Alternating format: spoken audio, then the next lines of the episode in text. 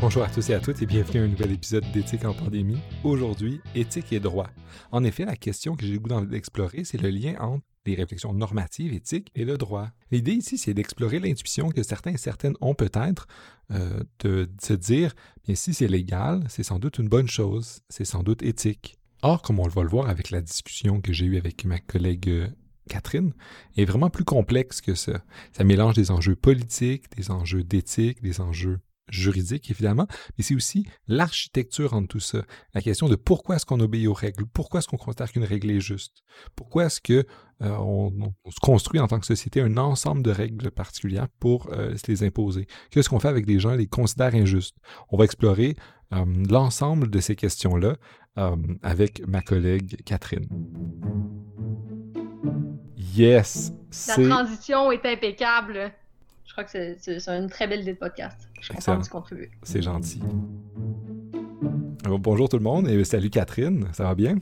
Oui, ça va, toi? Pas mal, pas mal. Je suis content de te recevoir. Puis je suis content qu'ensemble, on, va pouvoir avoir enfin euh, ou finalement une discussion sur plein de sujets, euh, notamment l'éthique, le lien entre l'éthique et le droit, les tensions politiques qui sous-tendent euh, ce lien entre, l'éthique et le droit, le fait que le droit et l'éthique ont quelque chose de fondamentalement politique, et le lien qu'on peut faire entre l'utilité de d'avoir des, une réflexion éthique quand on pense au droit. C'est dans ces directions-là que j'ai le goût qu'on aille, puis que j'ai préparé quelques questions sur lesquelles on va pouvoir euh, improviser puis avoir du fun. Et euh, je pense que on peut commencer sinon par une question générale pour que tu te présentes. Peux-tu te présenter, dire un peu tes intérêts, qu'est-ce que tu aimes dans la vie, et surtout parce qu'il semble que ça devient une manière d'introduire cette balado-là, euh, peux-tu dire de quelle manière on se connaît ou d'où on se connaît?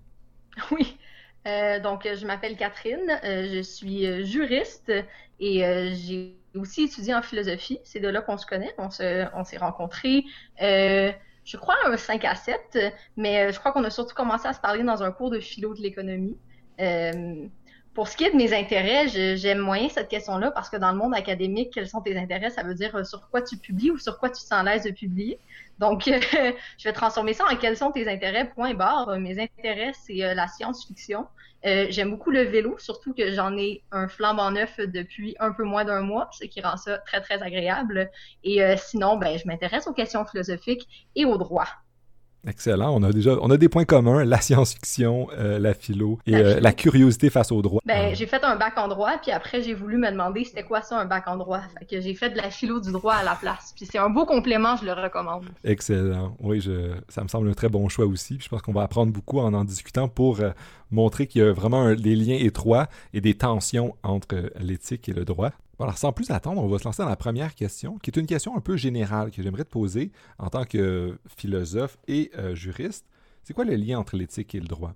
Parce que souvent, euh, quand on enseigne l'éthique, quand on enseigne, les grandes familles d'éthique ou on leur présente des dilemmes éthiques, on dit souvent aux étudiants essayez d'éviter les questions de l'égalité. On présente le dilemme du trolley, les étudiants disent mais c'est quoi qui est légal, c'est quoi qui est un meurtre, on présente plein d'autres expériences de pensée. Puis on, essaie d'insister sur le fait qu'il y, a, quelque chose, il y a une partie qui est une réflexion légale sur l'application de la loi, mais il y a aussi une autre question qui est celle qu'on veut faire, c'est la, question morale de ce qui devrait être. Puis ensuite, généralement, on essaie de dire, bon, mais ce qui devrait être, on pourrait euh, l'appliquer ou le placer dans des codes de loi, mais la réflexion, disons, d'éthique normative est un peu euh, en biais ou de côté euh, ou parallèle à la réflexion juridique. Mais ultimement, est-ce que c'est plus complexe que ça? Est-ce qu'il y a, d'autres manières qu'on peut lier les enjeux euh, d'éthique et de droit? De quelle manière est-ce qu'on peut articuler le lien entre, d'un côté, l'éthique ou les réflexions normatives sur ce qu'on doit faire, ce qu'on veut, doit vouloir faire individuellement, ce qu'on doit vouloir comme institution, comme société, et de l'autre, les enjeux juridiques? En fait, la grosse question de la philosophie du droit, c'est est-ce qu'il y a une connexion nécessaire entre le droit et l'éthique ou la morale ou le bien? Euh, donc, comme, question d'ouverture, c'est quand même immense. Euh, je suis contente que tu aies, mentionné l'exemple des cours d'éthique. Euh, un des liens que, que, moi je trouve très intéressant, c'est la façon dont le droit, pour beaucoup, peut servir de raccourci vers le jugement éthique. C'est pas tout le monde qui a nécessairement les mêmes intuitions par rapport à ça, dépendamment peut-être du milieu dans lequel on a grandi ou de nos inclinaisons peut-être politiques à la base. Il y en a pour qui c'est évident qu'on obéit aux règles, puis que, par exemple, je crois que ça, ça, ça se traduit bien dans l'opinion que les gens ont, ont des policiers. Est-ce que euh, un policier, une policière est quelqu'un qui agit généralement pour le bien ou est-ce que c'est quelqu'un à éviter puis qu'on doit traiter avec suspicion, ben c'est comme un, on démontre immédiatement c'est quoi notre approche au droit, puis quel rôle on pense qu'il joue dans la société. Euh, il y en a beaucoup, effectivement, puis je l'ai vu aussi, qui vont prendre le droit comme un raccourci pour l'éthique. Euh, d'une certaine façon, ça peut se comprendre. Je suis en accord avec beaucoup des règles qui existent au Canada. Euh, je crois que toutes les règles qui existent pour empêcher de, faire violence à son à ses concitoyens sont bonnes. ce sont les règles qui me viennent en tête lorsque je pense au droit. Donc, Plusieurs ont envie d'étendre cette adéquation-là, droit et éthique qu'on connaît dans les prohibitions criminelles, par exemple, à toutes les règles qui existent en société, sans, sans tout le temps se rendre compte qu'il existe une panoplie de règles qui ont pas beaucoup à voir avec la moralité ou qui sont, dans certains cas, carrément immorales, puis qui bénéficient de l'association généralement positive que plusieurs ont entre gouvernement ou au moins état de droit et, euh, moralité c'est une, une, grosse question en commençant parce que bon là moi j'ai parlé de qu'est-ce que nous on peut vouloir faire comme citoyen qui comme citoyen ou citoyenne qui veut être une bonne personne. Euh, la question fondamentale en philo du droit, la grosse question qui organise à toute fin pratique la discipline, c'est est-ce qu'il y a un rapport nécessaire entre le droit et la moralité? Est-ce que pour qu'on parle de droit, on doit être dans une situation où il y a une certaine moralité intrinsèque à toute cette entreprise de création et d'application de règles-là? Ou est-ce qu'au contraire, toute cette entreprise peut tout à fait être immorale ou amorale, puis on est encore face à du droit? Euh, donc, il y a une école qui a tendance à dire qu'il n'y a pas de connexion nécessaire. Le droit, c'est une question d'autorité, de reconnaissance sociale de cette autorité-là, dans certains cas de violence, euh, de capacité purement physique euh, à faire respecter les ordres qu'on donne. Il y a une autre école qui voit une connexion nécessaire, mais ce qui est intéressant, c'est que c'est pas la connexion nécessaire que l'étudiant qui n'a pas encore réfléchi beaucoup à ces questions-là va avoir de si c'est interdit, ça doit être parce que c'est immoral. Si c'est obligatoire, ça doit être parce que c'est moral. La connexion nécessaire vient plutôt du fait que euh, si on assume, donc il y a beaucoup de si, mais bon, si on assume que le droit, ce sont des règles publiques compréhensibles, raisonnables, que ce sont des règles qui sont mises en place pour atteindre une certaine idée du juste, qui sont pas nécessairement parfaitement capables d'atteindre ce juste-là, qu'on parle pas nécessairement du grand juste avec un grand J, mais au moins pas d'un état d'injustice ou de violence ou de répression. Donc, si on a des institutions relativement justes qui tentent de faire le bien dans le monde, puis que eh, ces institutions tentent de le faire en émettant des règles que tous et toutes doivent suivre, dans ce cas-là, j'ai une obligation morale par rapport à mes concitoyens, concitoyennes, à les respecter moi aussi.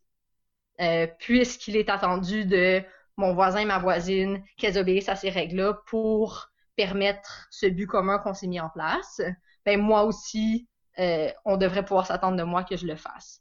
Donc, cette moralité-là a moins à voir avec le contenu direct des règles, quoiqu'il y a toujours un gros si qui est si les règles sont relativement justes, si les règles n'atteignent pas un certain point d'injustice ou de, de répression ou de cruauté, que le but général de cette association d'humains-là ne vaut pas la peine d'être atteint ben, dans ces cas-là, il y a une moralité au fait d'être tout le monde dans le même bateau, puis d'être un bon soldat, une bonne soldate, puis de faire comme les autres pour qu'on aille tous dans la même direction.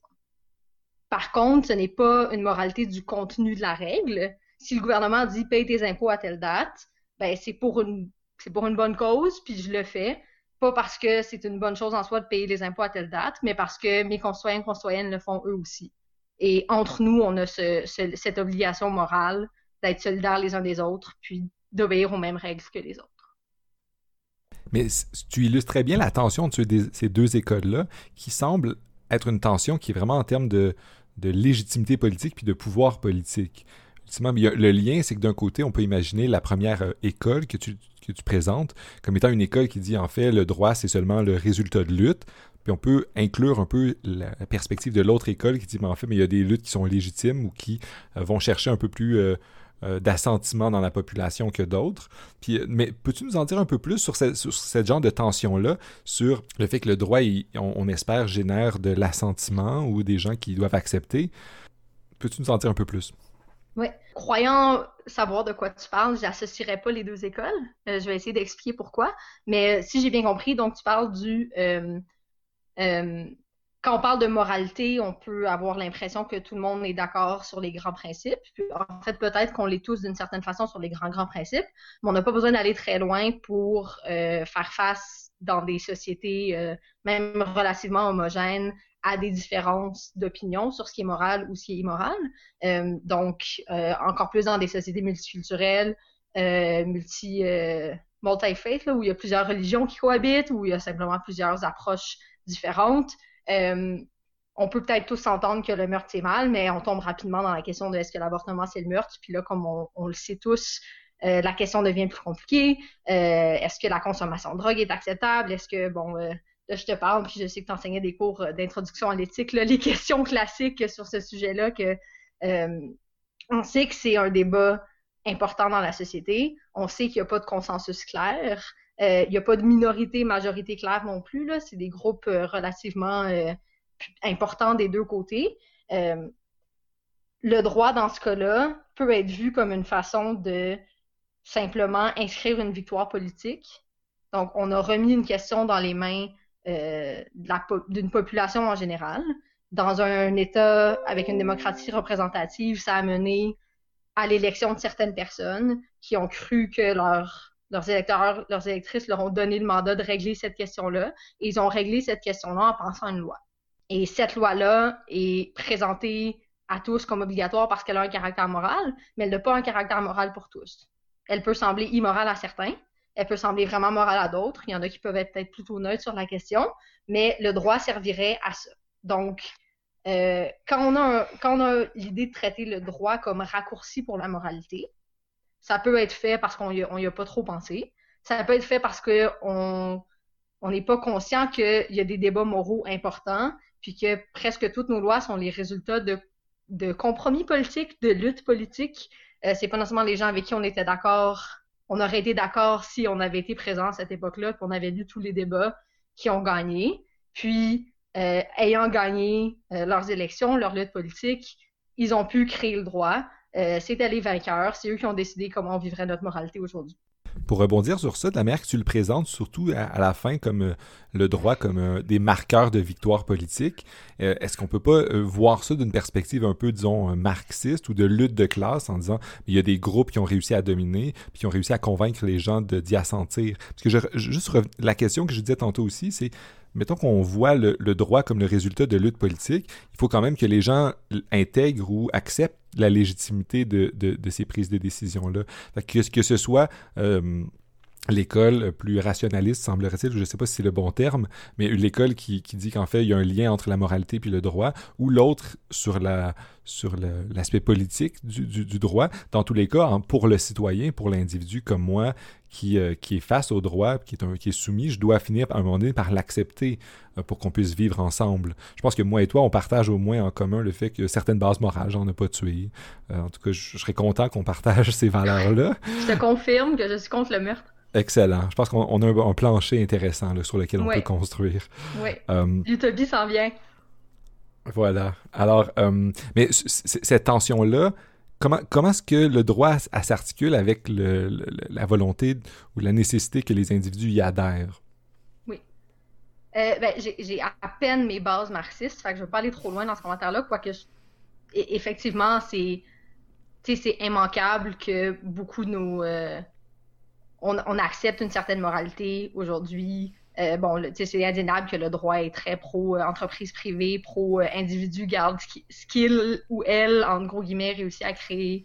Euh, fait que oui, il y a certainement tout ça à l'œuvre. Euh, je reviendrai au, commentaire que j'ai fait plutôt en disant que j'associerais pas nécessairement les deux écoles. Mm-hmm. Si on arrive à la conclusion que une, une, grande partie de nos textes de loi puis des règles d'après lesquelles on vit sont le résultat de luttes politiques passées, certaines qui ont été gagnées par des gens qu'on apprécie, puis qui partagent nos, intérêts et nos valeurs, puis d'autres non.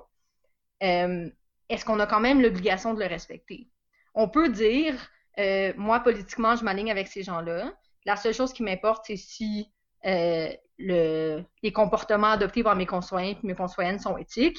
Fait que le fait que par le passé, il y a eu des victoires politiques, ça ne m'émeut pas du tout parfait, vous avez gagné, vous avez passé une loi, m'en fous, désobéissance civile, soit pour la faire changer, la loi, soit pour très clairement montrer mon désaccord, dire que la victoire politique est illégitime parce qu'immoral, puis je m'en fous vous ayez gagné vos élections, ou une désobéissance, j'ai envie de dire, de survie ou juste de purement personnel. Là. Non, je veux rien. Je pense pas que je vais pouvoir faire changer la règle, mais moi, je, je vois aucun intérêt à la respecter. Puis je vais pas la respecter, je vais, la violer dans mon coin. On peut imaginer que tous ceux qui consommaient, ben, tous ceux qui consomment des drogues malgré l'interdiction, euh, malgré la criminalisation de la consommation de certaines drogues, incluant la marijuana il n'y a pas longtemps, le font pas nécessairement au vu et au su du monde entier pour faire changer les règles, mais juste parce qu'ils voient aucunement l'intérêt de se restreindre à la moralité euh, de, la, majorité, entre guillemets, euh, puis qu'eux, ne voyant pas de raison morale de ne pas le faire, ben, vont le faire simplement. Mais ça rebondit sur deux éléments qu'on voit un peu donc, dans l'actualité de nos jours sur l'obéissance aux, règles qui entourent euh, la, gestion de cette crise sanitaire que nous vivons mm-hmm. dans cette pandémie. Mais ça revient aussi, puis si on revient un peu dans le passé, ou disons peut-être dans l'avenir, parce qu'on anticipe une élection aux États-Unis aussi qui s'en vient.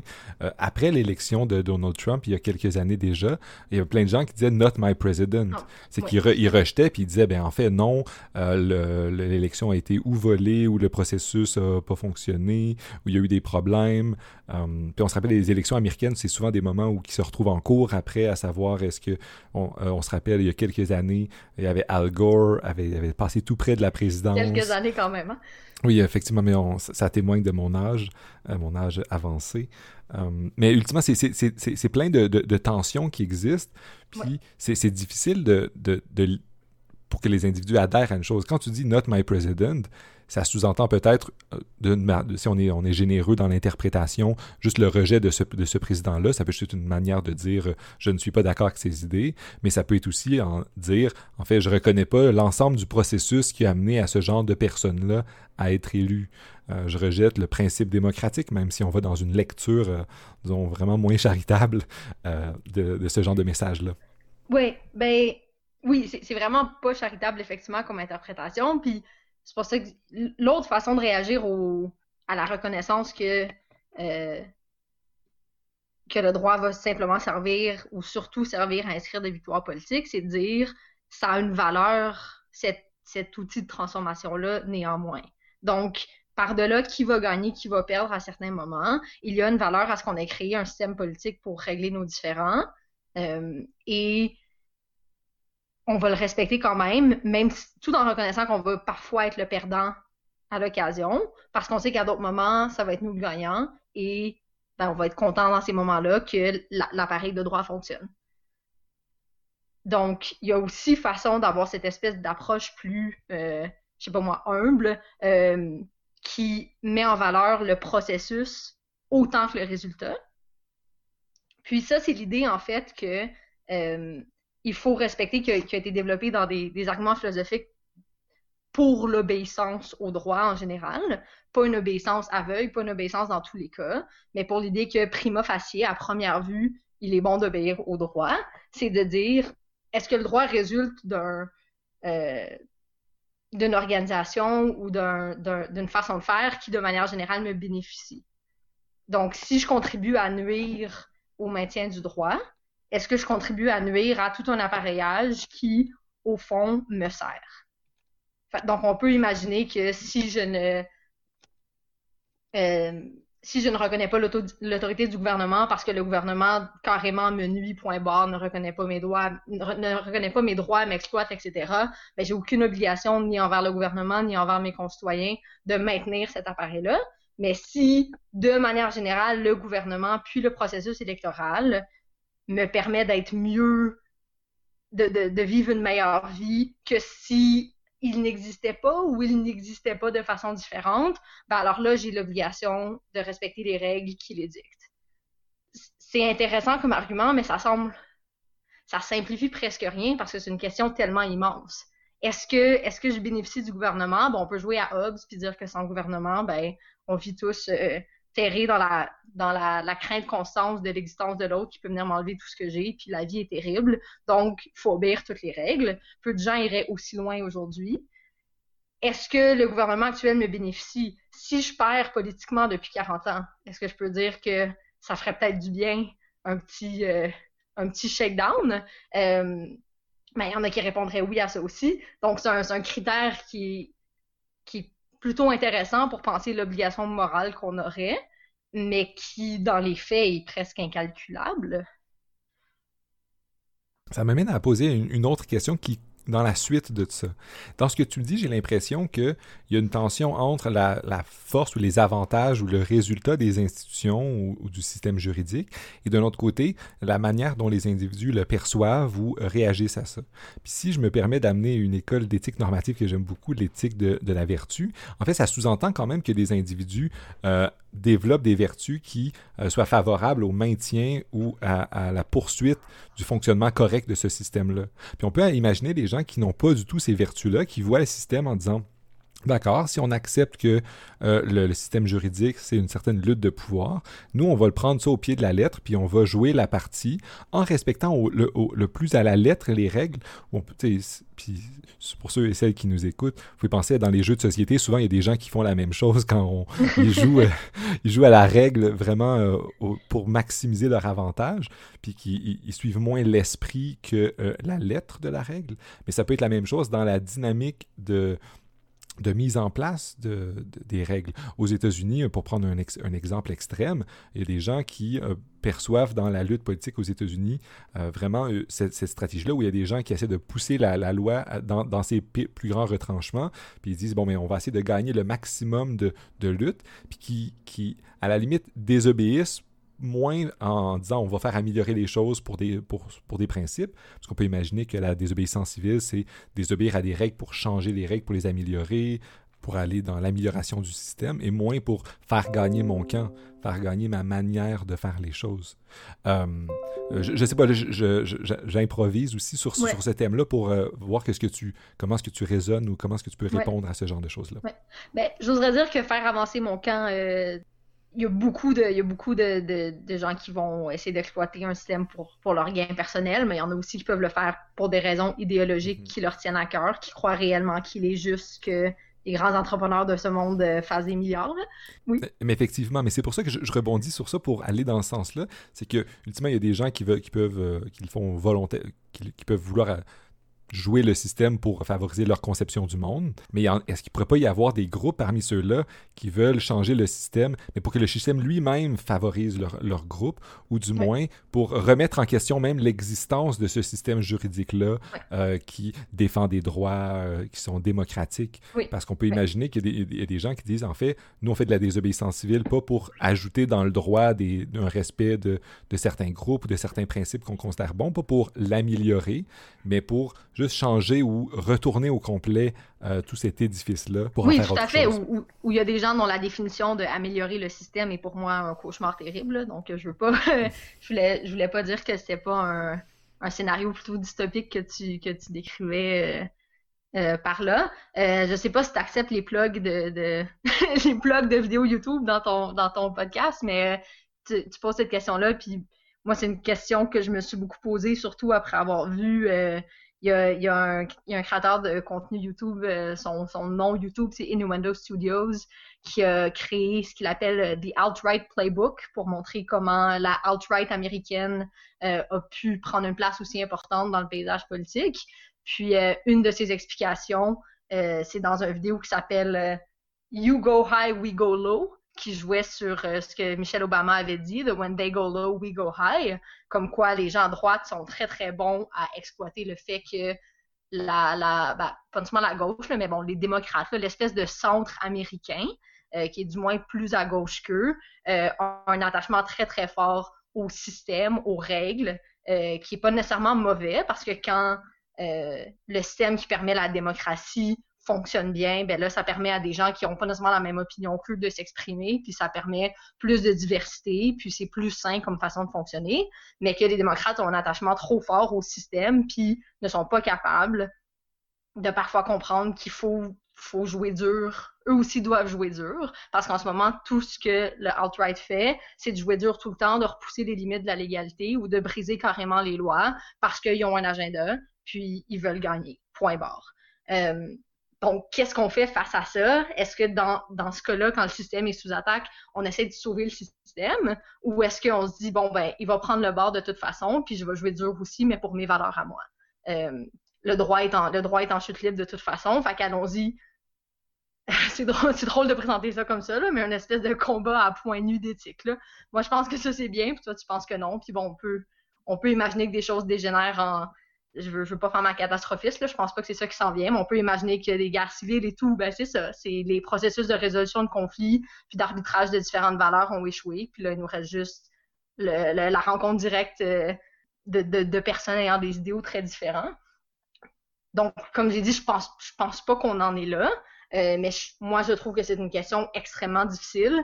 Euh, quand c'est un, un, c'est une question de jugement très particulière. Est-ce qu'ici, ça vaut la peine d'encaisser un échec de plus pour le maintien d'un système qui, à long terme, m'est très utile puis est très utile aux gens?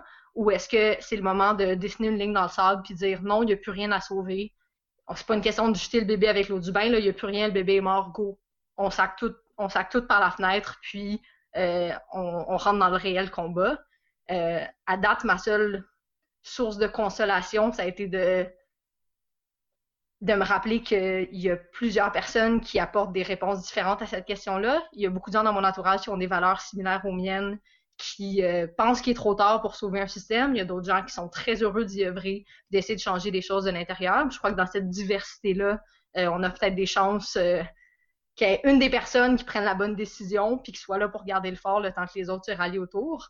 Mais c'est une, c'est une question très difficile. Je sais que toi et moi avons en commun un intérêt pour la science-fiction. Puis dans la science-fiction, il y a un déséquilibre entre, dans la quantité de publications, j'imagine, entre la dystopie et les utopies, ou euh, le solar punk, qui est un genre que j'ai découvert il n'y a pas longtemps, qui est un genre de science-fiction très optimiste à la Star Trek. Mais il y a beaucoup de dystopies. Mais mettons que j'essaie de nous amener un peu dans l'autre côté. On a beaucoup parlé euh, aujourd'hui de une lecture politique euh, de lutte pouvoir qu'il y a dans le droit, mais il y a l'autre côté que tu nous as présenté au début, que tu voulais bien distinguer, malgré mes questions, euh, de cette approche politique-là. Est-ce qu'on ne pourrait pas la voir un peu dans les gens qui considèrent en fait que, pour prendre les cours suprêmes, que en fait euh, le pouvoir juridique idéalement, devrait être quelque chose qui est apolitique, qui est le plus neutre possible. Puis, ultimement, c'est pour ça qu'aux États-Unis, pour prendre cet exemple-là, pour que que je connais bien, il y a des débats à savoir euh, que la politisation de la Cour suprême est un, problème, puis qu'on devrait tendre à essayer de dépolitiser le plus possible ce genre d'institution-là pour euh, que le système fonctionne bien. C'est un peu la perspective pro-système qu'on disait, mais c'est aussi une perspective qui est à la fois pro-système, mais qui essaie de se défaire de la lutte entre les camps, puis d'avoir une certaine objectivité ou neutralité. Est-ce que ça existe? Est-ce que c'est pas un peu d'être trop optimiste ou utopiste de croire que la neutralité est possible? Euh, puis en fait, la neutralité, c'est pas une manière de, de, camoufler le statu quo? Euh, Qu'est-ce qu'on peut penser de cette perspective-là, ou euh, aller dans, dans, ce premier sens-là que tu as présenté, euh, qui, qui, croit qu'il y a un lien entre moralité et droit? Je pense pas que ce serait apolitique un peu pour cette raison-là. Là. Il devrait nécessairement euh, être fondé sur certaines intuitions ou certains, certains présupposés moraux. Donc, dans, même si on pourrait créer quelque chose qui apparaîtrait d'un point de vue de la petite politique qui oppose des partis à des partis, des partisans à des partisans, même si on trouve quelque chose qui, pour la majorité des gens, semble acceptable, puis être un espèce de gros bon sens, ça demeurerait, euh, ça demeurerait un contenu politique là, qui prend des qui prend position sur ce qui est bien puis ce qui est bon. Euh, est-ce que c'est plausible? Ce qui, est, ce qui est intéressant dans ce cas-là, c'est que pour que ça réussisse, bon, au, Canada, il y a la, la, Charte des droits et libertés. Je ne sais sincèrement pas c'est quoi le, le, je sais pas, le pourcentage de la population canadienne qui est contre cette charte-là. Euh, il y en a peut-être. Euh, il y en a peut-être qui seraient contre si elle connaissait mieux. Euh, moi, je sais qu'au primaire, on m'en a parlé, entre guillemets, mais c'est vraiment à la fac de droit que j'ai redécouvert c'est quoi qui est décrit là-dedans. on, aime, on aime son idée générale, puis là, dès qu'on apprend un peu plus les détails, on apprend plus c'est quoi ces détails, ben là, il y a des, y a des malaises qui s'installent. Si ça, ça devait réussir, cette espèce de, de, cours ou ce système judiciaire qui nous semble capable de s'éloigner de ces grandes questions politiques-là, ça serait probablement avec des, des outils très vagues, avec des qui, expriment des grands principes avec lesquels tout le monde peut être d'accord, style chacun a un droit à la, à, la vie, à la liberté, euh, qui sont incapables de régler des conflits spécifiques sans interprétation. Ce qui veut dire qu'on remet dans les mains des juges, par exemple, le pouvoir de donner euh, de, mettre la chair autour de l'os, puis d'amener ces grands principes-là à être euh, assez concrets pour orienter des problèmes réels, ce que beaucoup perçoivent comme étant un, abandon du, politique au judiciaire, puis qui voient d'un mauvais œil. Ce qui arrive, c'est que c'est les juges qui doivent prendre les décisions difficiles en fin de compte et euh, plus ils vont être appelés à faire ça, plus on va les voir comme des figures politiques, puis moins on va comprendre pourquoi c'est eux qui prennent ces décisions-là et pas nous. Inversement, si on veut que ce soit toujours nous qui les, prenions, euh, on va devoir, élection après élection, arriver à des consensus sur certaines questions qui vont pouvoir être des faits, ben pas des consensus, là, mais des, euh, euh, des victoires politiques qui vont en laisser derrière sur certaines questions qui vont être transformées en loi de manière euh, très pointue. Donc là, on s'est entendu sur le cannabis via les dernières élections. Donc là, on a une loi sur le cannabis. Mais on n'a certainement pas une grande décision, par exemple, euh, suivant le harm principle, qu'on ne peut pas empêcher quelqu'un qui souhaite seulement se faire du mal à, à lui ou à elle-même. Ça, ça pourrait peut-être peut-être nous mener à la conclusion qu'aucune drogue ne devrait être illégale à la place, ce qu'on va faire, c'est y aller drogue par drogue suivant l'opinion générale populaire, parce qu'on veut pas laisser aux juges la tâche de décider si quelqu'un qui veut euh, utiliser de l'héroïne, par exemple, tombe sous le coup du harm principle ou non. j'aurais peut-être pu mieux expliquer ça, là. Euh, j'ai voulu opposer euh, des questions morales plus directes à un grand principe qu'on mettrait dans les mains d'un juge qui aurait la tâche de le rendre, de le rendre plus spécifique donc c'est ça, c'est un peu le dilemme auquel on, fait face dans ce cas-là. Si on veut euh, des, si on veut s'entendre sur des grandes bases derrière lesquelles presque tout le monde peut se rallier, on va devoir atteindre un niveau de d'abstraction tel qui va ensuite euh, on va ensuite devoir avoir confiance en l'appareil judiciaire pour l'opérationnaliser en, entre guillemets versus accepter qu'on va pas que s'entendre sur les grands principes ça ne mène à rien ultimement, garder les combats à un plan plus politique direct, puis élection après élection ou quartier par quartier, selon c'est quoi les règles, puis euh, euh, le niveau auquel ils, vont s'étendre, prendre des décisions entre nous de la façon euh, longue, difficile et ardue, où on convainc d'autres gens qu'on a raison, on les convainc d'aller voter, et ainsi de suite. Excellent. Excellent. J'aurais une autre question à te poser euh, qui, est, un peu plus en, retrait ou en amont de ce dont on vient de discuter. C'est quoi le rôle de l'éthique dans le droit? Est-ce que c'est une question qui fait du sens? Est-ce que c'est une question qui fait du sens? Euh, ben, dans une interprétation, certainement. Puis là, la réponse serait il faut que le droit reflète le plus possible les principes éthiques de ceux qui vont le suivre. Mm-hmm. Donc, euh, que les, les personnes qui créent les lois un sens de ce qui est juste et ce qui est bon, euh, et pas seulement, par exemple, un sens de ce qui est efficace au plan administratif mhm. ou de ce qui est bon pour l'économie, pour prendre deux, euh, deux autres euh, grandes valeurs qui pourraient diriger la création des lois. oui, absolument. Ensuite, est-ce que l'éthique a une place dans le droit? Ben, il y, a un certain... Des fois, je me demande c'est quoi, ben, parce que c'est un peu ce que un peu ce que je vis. C'est quoi être un juriste qui croit sincèrement qu'on n'a pas nécessairement besoin de respecter les lois? Euh, qu'est-ce qui reste du droit si euh, beaucoup sont d'accord que c'est pas nécessairement optionnel, mais qu'il est sain que presque euh, tous les membres de la société se posent eux-mêmes la question est-ce que je dois obéir à cette règle-ci, qu'il y a des bonnes raisons morales à leurs yeux de la respecter? Qu'est-ce qui reste du droit?